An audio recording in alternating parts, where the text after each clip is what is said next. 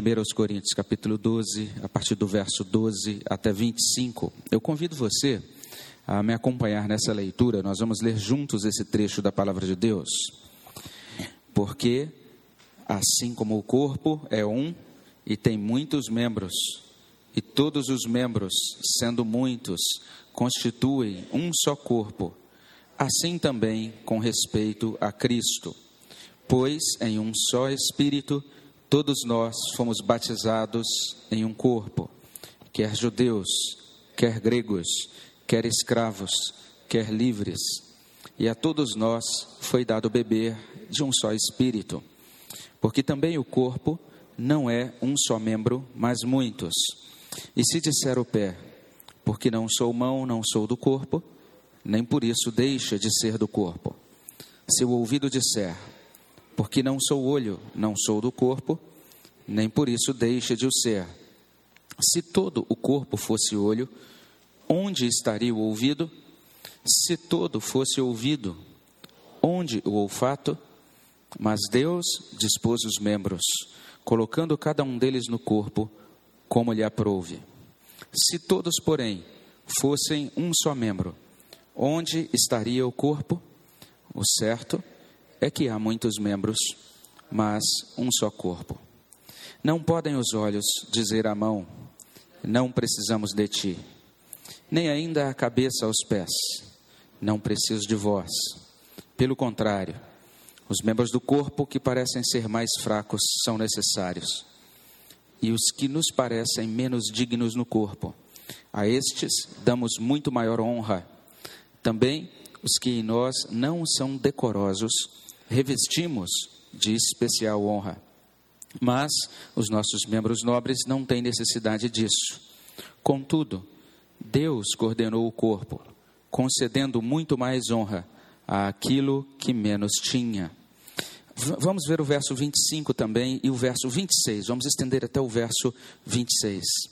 Para que não haja divisão no corpo, pelo contrário, cooperem os membros com igual cuidado em favor uns dos outros, de maneira que se um membro sofre, todos sofrem com ele, se um deles é honrado, com ele todos se regozijam.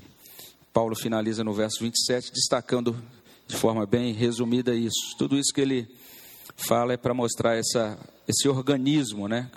essa realidade orgânica da igreja. E daí ele diz: Vós sois corpo de Cristo, individualmente membros desse corpo. Nós estamos fazendo aqui uma pequena alteraçãozinha na nossa na nossa liturgia, né, nos nossos naquilo que estava planejado em termos de culto. E esse momento, na verdade, é mais um momento devocional e também pastoral.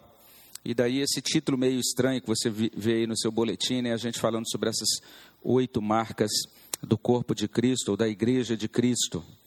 É, esse texto de 1 Coríntios, capítulo 12, fala do corpo como esta realidade cheia de diversidade, membros diferentes, contribuições diferentes, perfis diferentes, mas ao mesmo tempo, isso tudo é, ancorado, vamos dizer assim, por, por outra coisa chamada interdependência. Cada um precisa do outro. Então, as partes do corpo se interrelacionam, elas abençoam umas às outras. E Paulo está dizendo aqui nesse texto que tudo isso é realidade produzida por Deus por meio da redenção. Lá no verso 13 ele diz que isso é fruto da obra do Espírito. O Espírito produziu isso. Nós somos unidos nesse mesmo corpo e agora então nós caminhamos dessa maneira como um corpo unido. No finalzinho, será que está desligado aqui? Vou conectar novamente. Mas no finalzinho do ano passado, nós tivemos a oportunidade de é, passar para os irmãos o nosso relatório geral. E naquela ocasião a gente disse aos irmãos que nesse ano nós estaremos é, trabalhando, orando aqui na nossa igreja, no sentido de aperfeiçoar a vida da igreja, os processos da vida da igreja. E na ocasião a gente mostrou um gráfico, vamos ver se a gente consegue captar a imagem aqui para eu mostrar. Ah, agora sim, agora vai, vai aparecer. A gente mostrou essa figura aqui rapidamente para os irmãos, que, mostra, que é, definiam é, aquilo que foi colocado como um momento novo da vida da igreja, da gente entender a igreja como um corpo unido em torno de uma só missão. Então, toda a nossa igreja, ela está se entendendo cada vez mais desta forma como Paulo descreve aqui em 1 Coríntios capítulo 12, como um único corpo. E, de certa maneira, a ênfase de Paulo, aqui em 1 Coríntios 12, ele faz isso até o verso 14, ele vai dizer que esse corpo que é múltiplo, e no qual cada pessoa tem a sua função, é, esse é um corpo que caminha em unidade. E, e daí, essa palavra final dele lá no verso 25, para que não haja divisão no corpo, mas pelo contrário, cooperem os membros com igual cuidado em favor uns dos outros. É por isso que a gente coloca nesse quadro todas as áreas e toda a vida da igreja é, voltada né, em torno de uma coisa só, que é a nossa missão. A missão da igreja está lá em Mateus capítulo 28, de 18 a 20. Jesus Cristo deixou isso bastante claro. Vocês devem ir vocês devem fazer discípulos de todas as nações, vocês devem batizar essas pessoas em nome do Pai, do Filho e do Espírito Santo, devem ensinar a essas pessoas tudo aquilo que eu ensinei a vocês. E fiquem tranquilos que vocês não estarão sozinhos, eu estarei com vocês até a consumação dos séculos de certa maneira, essa missão também está traduzida aí em algo que sempre é impresso no nosso boletim, que é o nosso ideal de serviço. Vou pedir para você que tem um boletim em mãos, abrir aí o seu boletim e você vai verificar o nosso ideal de serviço. Ele fica na última página aqui. Eu vou convidar você a ler comigo esse ideal. Olha o que diz aí.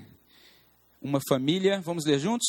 Uma família de discípulos de Jesus fundamentada na Bíblia, comprometida com a reforma e que proclama as boas novas da salvação, que atua na restauração de pessoas e coopera na edificação do reino de Deus. É isso que nós queremos ser, é esse tipo de igreja né, que nós queremos ser. É para isso que nós estamos reunidos aqui semana após semana, e é com esse objetivo de viver essa realidade profunda, né, impactante do corpo de Cristo que nós estamos aqui é, funcionando e nos reunindo, interagindo como igreja.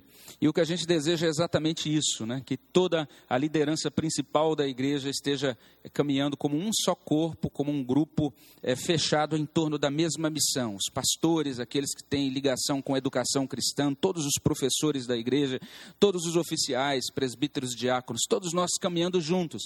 Paulo falou sobre isso na carta aos Filipenses, lá no capítulo 1, verso 27 esse desejo que ele tinha de enxergar a igreja lutando junta, caminhando coesa e batalhando então pela fé evangélica.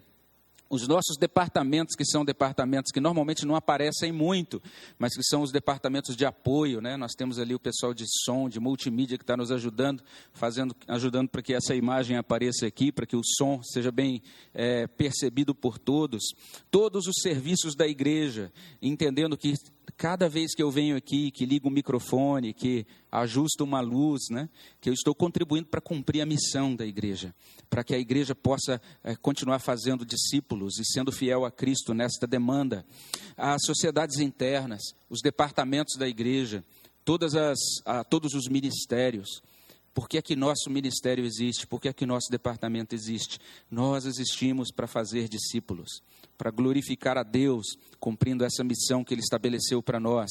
Aqueles grupos que saem então para realizar trabalho de evangelização e aquelas chamadas equipes de pastoreio que serão estabelecidas dentro dos nossos grupos pequenos. Então, tudo isso que a igreja é, tudo isso que a igreja faz, tem a ver com o cumprimento da missão. Então, nós não apenas individualmente sabemos quem somos, nós somos filhos de Deus, adotados por esse Pai Celestial tão bondoso, e esse Pai Celestial nos concede o Consolador, o Espírito Santo, que nos guia dia após dia, e esse Espírito produz em nós santificação, o Espírito produz em nós capacitação espiritual, o Espírito nos impulsiona para o cumprimento desta mesma missão. A igreja que abraça essa missão, normalmente ela vai mostrar algumas características. A Bíblia vai falar sobre oito coisas que têm que estar presentes na vida da igreja. A primeira delas é uma liderança que se multiplica. É aquilo que a gente está chamando aqui de liderança capacitadora. Paulo fala sobre isso quando ele escreve a Timóteo. E ele vai dizer ali a Timóteo, na segunda carta, no capítulo 2, ele vai, chamar, vai dizer a Timóteo assim: Timóteo, isso que você aprendeu de mim, você agora passa para outros homens também idôneos. E você vai fazer isso para que eles passem isso para outras pessoas. E assim, à medida em que o tempo passa, essa igreja sempre vai, tá, vai tendo novos líderes. Ela vai capacitando novas pessoas. Então você entra na igreja e vai aprendendo coisas novas. Você entra na igreja e vai recebendo capacitação da palavra de Deus para você então cumprir seu papel e exercer liderança. Isso é extremamente importante para os oficiais, mas é extremamente importante também para os pais, porque nós pais precisamos exercer liderança. E nesse mês que a gente abre o mês da família, a gente está entendendo então que cada pai no modo como ele conduz o seu lar, ele já está capacitando a geração seguinte. Ele está reproduzindo isso nas gerações que se seguem. Se ele só tiver meninas, como é o meu caso, as meninas dele vão estar entendendo, por meio do, do modo como aquele pai interage com a sua família, elas vão estar entendendo: ah, é assim então que tem que ser o meu marido. É assim que tem que ser um homem de Deus que guia a minha casa. É essa pessoa que eu vou procurar então para namorar, é alguém com esse perfil, alguém que lidere dessa maneira. Se o seu filho for homem, ele vai estar aprendendo contigo, ele vai estar vendo na sua vida os padrões, os valores que você abraça e também a prática que você assume como filho de Deus. Então, essa igreja está sempre formando líderes e formando novas gerações de homens, meninos que crescem e se tornam homens de Deus também para continuar dando andamento à liderança da igreja. Uma outra característica dessa igreja é que ela mostra essa realidade do corpo aqui. Nenhuma parte ela é suficiente no corpo. O corpo não é só uma mão, não é só um, uma parte. Ele precisa de todos, porque todos então funcionam, todos colaboram. É o que a gente chama de ministérios orientados por dons. Deus, então, por meio do seu espírito, dá poder e graça ao seu corpo, e esse corpo, então, interage, produz fruto e serve. Os irmãos servem.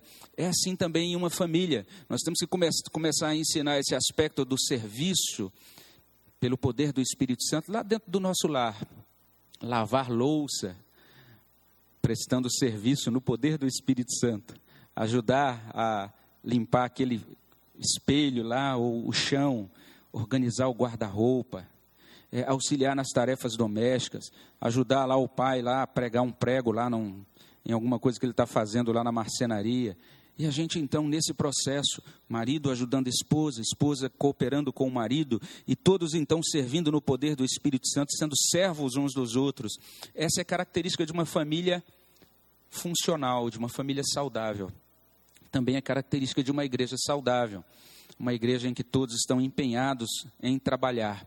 Essa igreja, a Igreja Presbiteriana Central de São José do Rio Preto, é uma igreja que tem, pela bênção do Senhor, essa boa tradição de trabalhar. É bom quando eu visito o pessoal assim idoso e vou ouvindo as histórias deles, deles, sobre o passado, tanto homens quanto mulheres.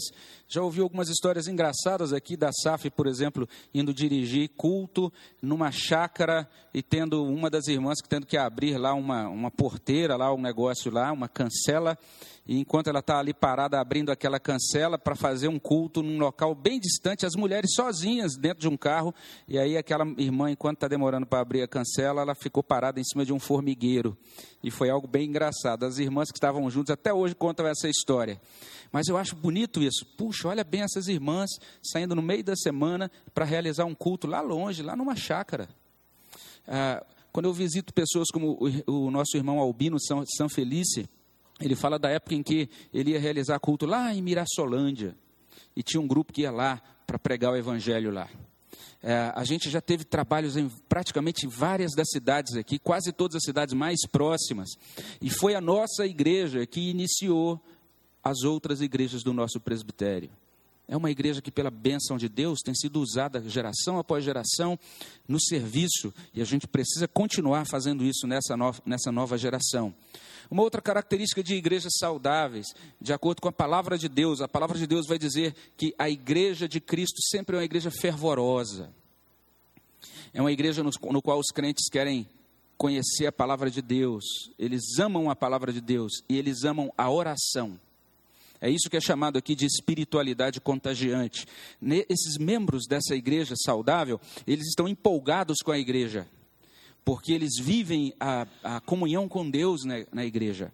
E eles vão recebendo as bênçãos de Deus no desfrute dessa comunhão. Então existe isso que é chamado de espiritualidade contagiante. As pessoas gostam de orar. A gente precisa dizer isso nesse mês da família. Em toda a igreja saudável, em todo o padrão da palavra de Deus para os servos dele ao longo das gerações, a oração começa em casa. É aquilo que os antigos chamavam de culto doméstico e que a nova geração não tem se preocupado muito com isso, mas que é importante. Falar sobre Deus em casa, cultuar a Deus em casa, orar em casa.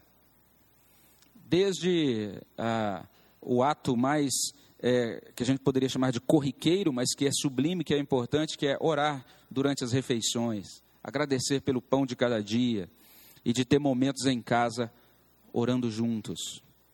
Isto é característica de cristão saudável, de cristão que caminha de acordo com a palavra de Deus.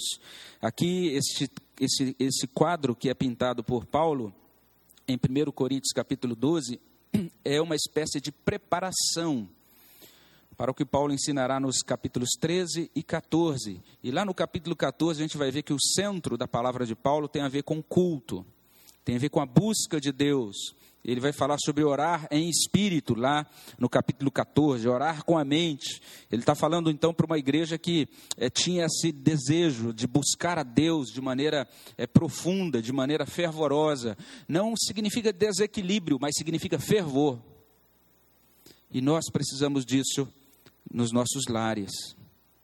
Muitos dos nossos meninos, dos nossos filhos, às vezes têm se tornado frios para com o Evangelho, porque não enxergam a, a bênção, a vivacidade, a presença real de Deus, que é experimentada na comunhão, que é experimentada na oração.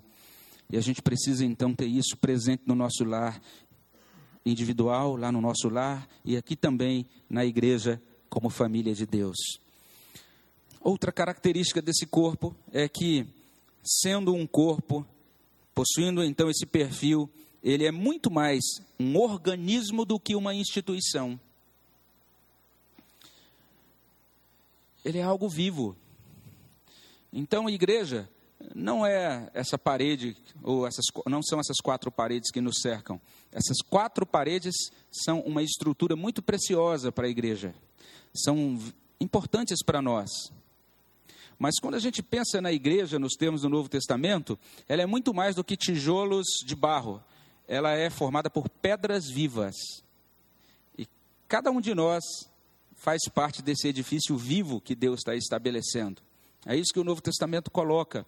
É por isso que a gente entende que ah, nas igrejas que seguem a palavra de Deus, isso que a gente chama de estruturas, o modo como a igreja é organizado, o modo como as coisas são feitas administrativamente. Tudo isso é importante, tudo isso tem o seu lugar, tudo isso tem o seu valor, mas isso é simplesmente um veículo, uma forma, um instrumento para que a vida flua, para que o trabalho seja realizado.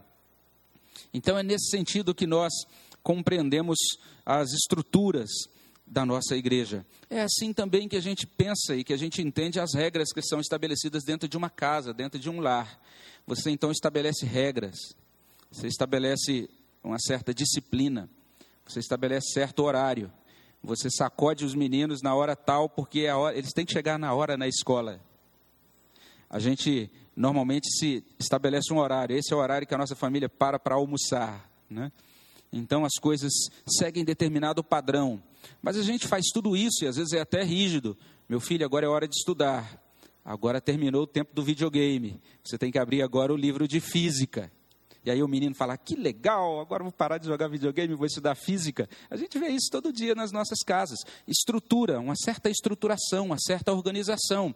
Mas tudo isso como um meio para que a vida do corpo funcione, para que as relações fluam, para que a bênção de Deus continue sendo derramada sobre a vida da igreja.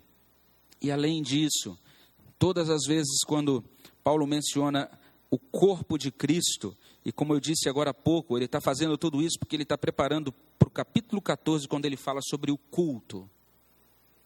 Ele está dizendo: vocês são corpo, e são corpo de adoradores. vocês se reúnem para cultuar. Então, as igrejas saudáveis, elas cultuam a Deus em espírito e em verdade, elas fazem isso de todo o coração, elas dão valor ao culto. A experiência de culto é o ponto máximo, é o ponto alto da vida desses crentes. Eles entendem que isso é importante e isso então deve ser feito em família e deve ser feito e trabalhado continuamente dentro da estrutura da grande família que é a igreja de Deus. Outro aspecto interessante é que se você perceber bem aqui 1 Coríntios capítulo 12, você vai perceber que neste capítulo vocês estão vendo os membros da igreja ajudando uns aos outros. No verso 25 diz assim: Cooperem os membros com igual cuidado em favor uns dos outros. Então esses crentes se encontram periodicamente. Eles então é, ministram uns aos outros. E aí então João vai saber do problema que o, o irmão está passando e a irmã vai saber do problema que outra irmã está passando. E aí uns com os outros, então, eles podem interagir e viver então essa realidade então de a, serem bênçãos um na vida do outro. Algumas igrejas têm feito é, isso de diversas maneiras. É, algumas pessoas realizam isso nas sociedades internas, outras igrejas têm feito isso em grupos familiares. Nossa igreja tem grupos familiares para isso. Mas é importante que haja esse espaço onde a gente possa conhecer-se por nome, a gente possa orar uns pelos outros, a gente possa ministrar, ou como diz aqui esse verso 25, é, cooperar em favor uns dos outros. E a gente saiba quando uma pessoa está passando por um problema, e daí a, a palavra de Deus falar sobre isso, diz que isso tem que ser assim e deve acontecer de tal maneira que se um membro sofre, todos sofrem com ele, e se um deles é honrado, com eles todos se regozijam. Isso é assim porque nós somos corpo de Cristo e membros desse corpo. Um outro aspecto da igreja, nos termos do Novo Testamento, é esse compromisso com a palavra de Deus, com a divulgação da palavra, com a evangelização. Aquilo que eu falei no início, fazer discípulos. Mas ela faz isso não na base da campanha. Você não encontra nenhuma campanha evangelística no Novo Testamento. O que você encontra no Novo Testamento é uma igreja que ama as pessoas. E essa igreja serve as pessoas. Ela abençoa a vida das pessoas. Numa visita que eu fiz essa semana, eu pude é, citar, falar sobre uma observação que foi feita por um pagão, por um romano que era contrário ao cristianismo. E esse pagão contrário ao cristianismo, ele olhou para a igreja e disse assim: Vede como eles se amam. Uma pessoa contrária à fé cristã, mas olhava para os crentes e dizia: Olha como esse pessoal se ama. Nos primeiros séculos do cristianismo, parte da Europa foi acometida por uma peste. E a situação era tão grave que normalmente os pagãos, quando um dos seus familiares ficava doente, manifestava os sintomas da doença, eles, aquele familiar era jogado na rua, dizia: agora você sai daqui porque a gente não quer você aqui. E essa, os doentes então eram deixados sem abrigo e muitos deles morriam, sem o cuidado dos familiares. Os cristãos, eles pegavam essas pessoas que estavam doentes, cuidavam delas e depois que elas morriam, os cristãos as enterravam, dando um trato respeitoso ao corpo dessas pessoas. E normalmente, depois que esse cristão cuidava desse doente e o enterrava, ele depois manifestava os sintomas da doença. Ele também pegava a doença e morria em seguida. Aquela, aquele evento dentro da história da igreja foi um dos eventos que produziu o maior crescimento da igreja na geração seguinte. Porque as pessoas puderam ver que os cristãos amam. Então, isso é evangelização voltada para necessidades. É Jesus encontrar-se com a mulher de Samaria, e aquela mulher tinha fome, tinha sede de relacionamentos significativos. E ele então fala ao coração dela aquilo que ela precisava ouvir. É Jesus encontrar-se com Nicodemos, um homem cheio de questionamentos teológicos, e ele falar teologicamente em alto nível com Nicodemos, falando sobre o novo nascimento. E Nicodemos, a partir daquele momento, ele recebe do Senhor Jesus Cristo uma palavra que era pertinente ao seu perfil, pertinente à sua necessidade. É Jesus chegar para aquele homem cego e perguntar: "Você quer que eu te cure?" Ou Jesus tocar naquele leproso e realizar então uma bênção de Deus, abençoar aquela vida. E desta maneira, então, ele ia atendendo necessidades de tal forma que os apóstolos, lá no livro de Atos, quando fazem um resumo da vida de Jesus, dizem assim: Esse homem, Jesus Nazareno, andou por toda a parte fazendo o bem. Isso é importante nas nossas famílias, que nossas famílias vejam que nós somos comprometidos com o bem, que nossas famílias façam o bem que nós valorizemos o bem e o amor ao próximo, dessa, nesse momento em que, de certa maneira, a nossa sociedade está sendo cooptada por uma ideia de sucesso muito perniciosa. As famílias estão degringoladas. Eu falei um pouco sobre isso no casamento que fiz ontem, porque simplesmente nós estamos valorizando coisas grandes e nos esquecendo da coisa pequena. E Deus nos chama a valorizar a coisa pequena a gente quer grande carreira, a gente quer uma quantidade grande de quadros lá, de certificados com vários diplomas, a gente quer muito dinheiro, a gente não se satisfaz com o que tem. O tempo todo a gente está nessa roda viva, querendo ser maior e crescer, e crescer e crescer. Mas eu disse ontem que um grande pedregulho, ele não tem o mesmo valor de um pequeno diamante. E o pequeno diamante que Deus nos deu foi a família. Lá em Salmo 128, aquele homem do Salmo 128 não é, ele é, ele é chamado de bem-aventurado. Mas em nenhum lugar do Salmo 128 a gente ouve falar sobre nenhuma realização daquele homem. Ele não era bem-aventurado pelas grandes realizações, ele era bem-aventurado por duas coisas: porque ele tinha comunhão com Deus e porque ele tinha esposa, filhos e, podia, e poderia ver os netos, a família o valor dessas coisas importantes. Nós precisamos retomar dentro da nossa família essas coisas que são o bem, que dizem respeito à prática do amor e transbordar isso, transbordando da nossa vida naturalmente, enquanto a gente se reúne aqui e cumprimenta com gentileza um visitante, Enquanto a gente interage com os nossos colegas de trabalho e alguém diz: Oh, rapaz, eu estou passando por uma crise grande, eu acho que não vai dar, meu casamento está por um fio. E você diz assim: Eu vou orar por você, vou levar o seu nome, posso levar o seu nome para a nossa igreja orar?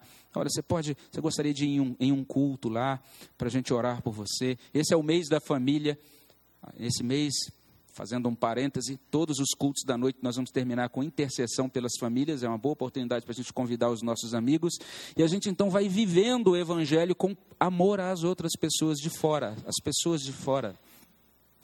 A gente vai é, tendo aquilo que é, a, gente chama de relacionamentos íntegros com os não crentes, a fim de levar a eles o amor de Deus.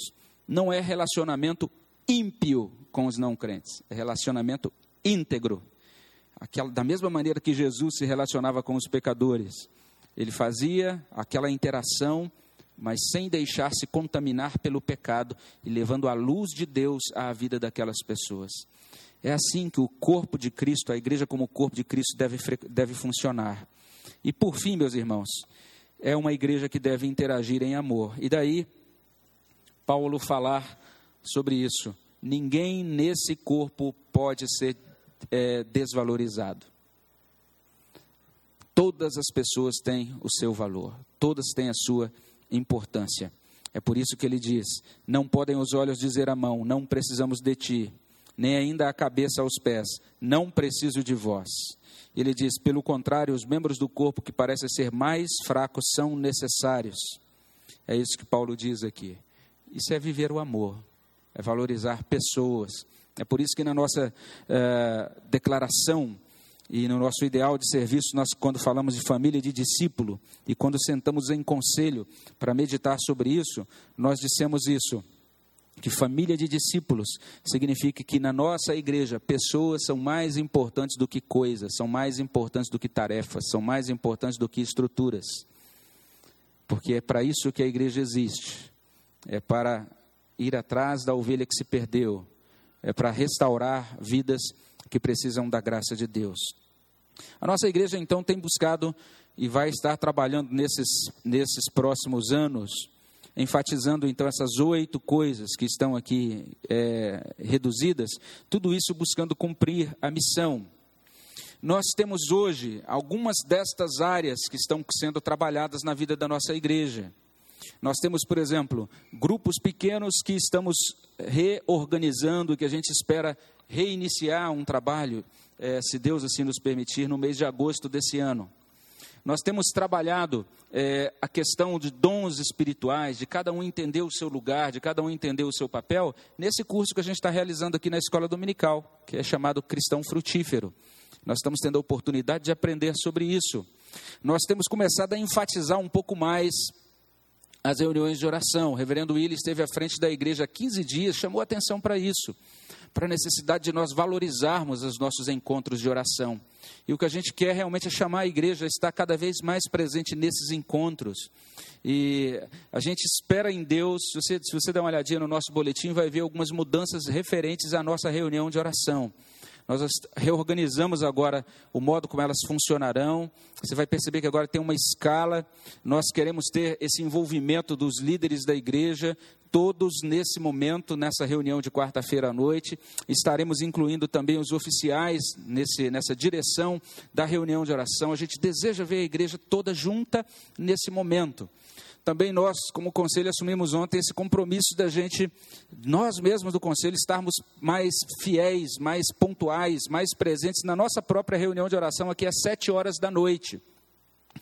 E um dos tópicos que a gente destacou na reunião ontem foi isso: é que todo esse amor, todo esse zelo que, que deve constar na igreja de Deus, conforme a palavra do Senhor nos recomenda, exige de nós mais pontualidade. De nós, do conselho e nós estamos querendo nos esforçar para fazer isso. É, é, uma luta, é difícil, mas a gente quer é, se colocar diante de Deus pedindo a bênção do Senhor sobre nós. Também, meus irmãos, nós estamos é, é, nossa, na nossa igreja é, tendo uma estrutura, que é uma estrutura para capacitação de pessoas, que é o nosso CTP. E essa estrutura, ela não existe por por uma razão qualquer. É para que a gente tenha a oportunidade, além da escola dominical e dos cultos, da gente estar fornecendo então orientação, fornecendo treinamento, fornecendo capacitação. E esta capacitação do CTP tem ligação com a adoração. A gente quer ser aprimorado na adoração. Então já foram realizados de 2010 para cá é, três cursos, três edições diferentes do curso de adoração. Agora nós estamos iniciando a quarta edição, é muito importante que tenhamos todas as pessoas que trabalham com adoração participando desse curso. Muitas pessoas me perguntam às vezes assim, pastor, por que, que a gente na nossa igreja tem esse negócio diferente? A palavra vem antes dos cânticos. Por que o senhor fez essa mudança? Pastor, por que aqui na nossa igreja a gente não tem um ministério de coreografia, não tem aquele pessoal dançando aqui na frente? Pastor, por que nessa igreja a gente canta esses hinos de 1870? Tem umas músicas legais agora de 2013 que a gente podia incluir mais, né? Eu vejo nas igrejas que o povo pula, dá uma cambalhota enquanto canta, é tão legal. Por que a gente não inclui isso na nossa, na nossa liturgia? É importante a gente entender o que a Bíblia ensina sobre adoração. Nós estamos vivendo uma geração em que estamos perdendo algo fundamental, meus irmãos. Sabe, na verdade, para que serve tudo isso que eu falei aqui? Serve simplesmente para preparar um povo que, de acordo com Apocalipse, capítulo 7, estará com palmas nas mãos, cantando eternamente louvores ao Deus eterno. Tudo isso que eu citei aqui é simples preparação para que nós sejamos adoradores. E é nesse sentido, então, que a gente entende que é importante aqueles que trabalham com adoração fazerem este curso. Nós estamos disponibilizando uma nova edição, já demos a primeira aula desse curso. Nesta nova edição, meus irmãos, nós agora estamos disponibilizando o curso não apenas da maneira convencional, aqui com aulas presenciais, mas também você pode fazer esse curso pela internet, fazer na sua casa, no, no modelo de educação à distância. E se você quiser fazer isso, faça, veja lá com o João Marcos, pergunte como fazer. Mas é muito importante que você faça. É, todas as pessoas ligadas a louvor, todas as pessoas que cantam em grupos musicais, todas as pessoas que têm o desejo né, de trabalhar nessa área de adoração, faça esse curso. São dois meses de aula, são oito aulas só. Oito aulas, das oito horas às oito e cinquenta. E você então é convidado a participar conosco disso. Há um custo. Este custo é de 25 reais por mês. Ah, se você tiver alguma dificuldade, disse, ah, eu, eu acho que eu posso pagar isso, mas eu não posso pagar dessa maneira, não. Vou precisar parcelar isso em seis meses ou doze parcelas, sei lá. Converse com o presbítero João. Fala, presbítero João, gostaria de uma de, um, de uma, um abatimento aqui, uma bolsa, sei lá, um parcelamento. Se você disser assim, ah, eu não posso, pastor, estou desempregado, não tem nem como pagar nada disso. Converse com o João, a gente vai dar uma bolsa para você, tá certo? Mas o que eu quero é que todas as pessoas que trabalham com adoração, que lideram liturgia, se matriculem. E a partir de agora, esse curso vai ser uma espécie de critério nosso para adoração. As pessoas que não é, fizerem de fato essa capacitação não estarão mais ligadas aos, aos ministérios de adoração, porque a gente entende que é uma área fundamental e que exige então esse nosso envolvimento pleno, essa nossa capacitação plena para adorarmos melhor ao nosso Deus. Inscreva-se então, converse com a Celina, converse com o João e faça hoje a sua inscrição. Quando nós é, destacamos então essas oito áreas, o que a gente está destacando não é um modelo seco, árido, mas é na verdade o nosso intuito de que a igreja viva essa realidade de corpo de Cristo e que nós caminhemos como família de Deus. Eu gostaria de pedir a você que orasse por isso, orasse pela nossa igreja. Eu sei que é um pouco diferente, né? eu não trouxe uma pregação, estou aqui explicando esses princípios que estão norteando a vida da igreja hoje, porque eu acho importante que você, membro da igreja, entenda o que está acontecendo. De repente, se alguém perguntar para você assim: o que está acontecendo na sua igreja? Vocês estão caminhando em que direção? Você pode dizer: olha, nós estamos querendo cada vez mais ser como uma família de Deus, do jeito que é mostrado aqui no Novo Testamento, do jeito que é mostrado aqui em 1 Coríntios capítulo 12. E a gente está sendo trabalhado em diversas áreas. Nós estamos sendo trabalhados na área de adoração. Nós queremos servir a Deus com os nossos dons. Nós queremos orar mais e melhor. Nós queremos é, nos encontrar para é, próximos uns dos outros, orar e abençoar as vidas uns dos outros. Nós queremos é, ser é, conduzidos por uma liderança que verdadeiramente segue a orientação de Deus e que trabalha para produzir novos líderes para capacitar a igreja nas diversas áreas. Nós queremos ser uma igreja marcada por amor fraternal. Temos muitos defeitos. E se você sabe o que é família, você sabe do que eu estou falando. Toda família tem defeitos. É ou não é? Mas não tem coisa melhor do que a família.